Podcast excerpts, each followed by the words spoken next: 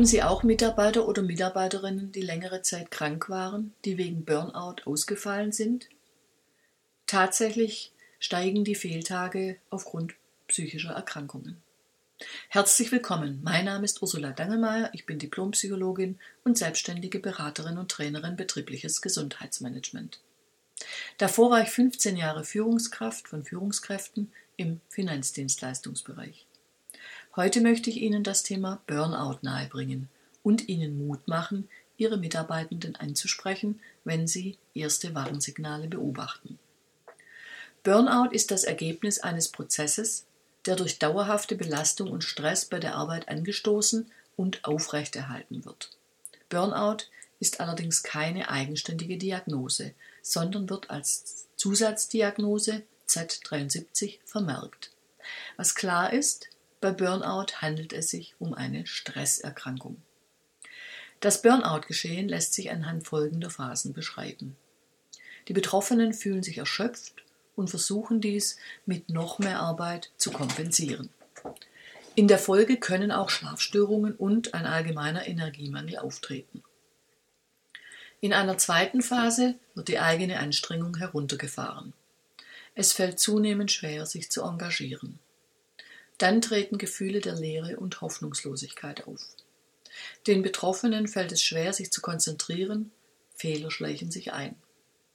Die Betroffenen schotten sich ab, sie gehen auf Abstand zu Partner, Freunden oder Kollegen. Im Verlauf des Prozesses können Schmerzen unterschiedlichster Art hinzukommen. Einige Betroffene greifen vermehrt zu Alkohol, Drogen oder Tabletten, um sich zu entspannen.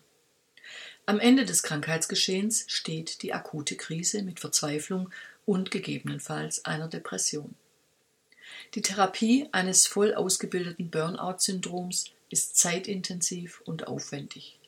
Deshalb ist es sinnvoller, frühzeitig auf Warnsignale zu achten, um rechtzeitig die Notbremse zu ziehen.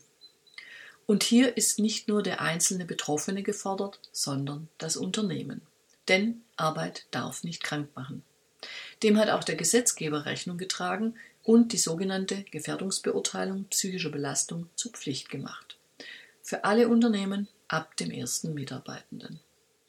Leider kommt bislang nur ein kleiner Teil der Unternehmen dieser gesetzlichen Vorgabe nach. Wissen Sie, wer im Betrieb die wichtigste Rolle zur Gesunderhaltung der Mitarbeiter spielt?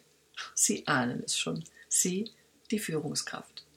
Zum einen können Sie, je nach Handlungsspielraum, die Arbeit so gestalten, dass Belastungen minimiert werden. Ich höre Sie schon widersprechen. Klar, vieles können Sie nicht ändern. Ein zweiter Aspekt, Sie sind der Puffer zwischen den Belastungen und Ihren Mitarbeitenden.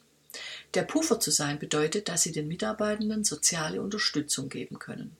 Und soziale Unterstützung reduziert die Krankheitswahrscheinlichkeit maßgeblich. Darunter sind folgende Verhaltensweisen gemeint.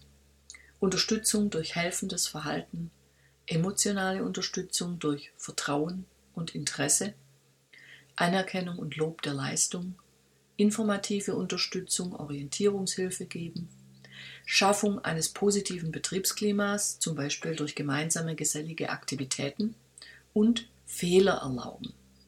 Mitarbeiter machen Fehler nicht absichtlich, das wäre Sabotage. Also sehen Sie Fehler als Lernmöglichkeit und hierzu auch meine Podcast-Folge vom Juni 2016 zum Thema Fehlerkultur. Scheuen Sie sich nicht, Mitarbeitende, die sich anders verhalten, als sie es sonst gewohnt sind, anzusprechen. Je frühzeitiger Sie Belastungen ansprechen, desto wirksamer können Sie gegensteuern. Lieber einmal zu viel als einmal zu wenig. Wie Sie eine Beobachtung ansprechen können, erfahren Sie in meinem Podcast vom September 2016. Psychische Belastungen, wie spreche ich das an? Eine probate Methode ist die MIVA-Technik meiner Kollegin Barbara Schade.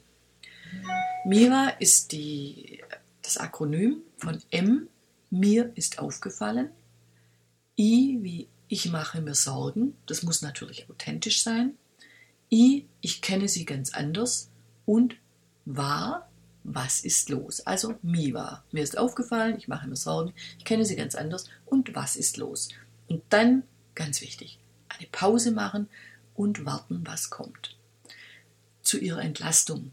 Sie brauchen keine Lösungen liefern. Die findet der Mitarbeiter meist selbst, mit Hilfe Ihrer Unterstützung. Gesprächsführung und Kommunikation sind auch Bestandteil des Seminars Gesund führen, sich und andere, das ich für Führungskräfte anbiete. Tschüss, bis zur nächsten Folge. Ihre Ursula Dangelmeier.